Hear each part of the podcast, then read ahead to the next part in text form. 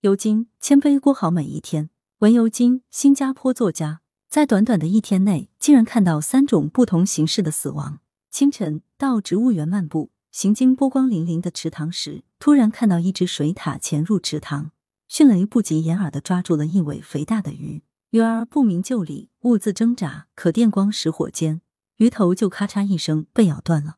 中午行经一条邋遢的后巷，看到一只猫神气活现的坐在一只老鼠面前，那只老鼠兴许是吓坏了，目立不动。只见狰狞的猫爪在一起一落间，老鼠便轻而易举的成了它的囊中物。老鼠吱吱两声，还没来得及哀到自己，便手足异处了。晚上在家里看书，耳边忽然传来嗡嗡之声。有只丰满的蚊子，不识时务的来去飞绕。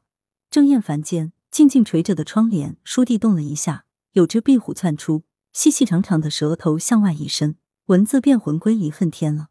死亡是如此的惊天动地，但是在物竞天择、适者生存的进化规律下，却又变得理所当然、微不足道。自诩为万物之灵的我们，也时常因为许许多多不动声色的潜伏着的危机而未能尽享天年。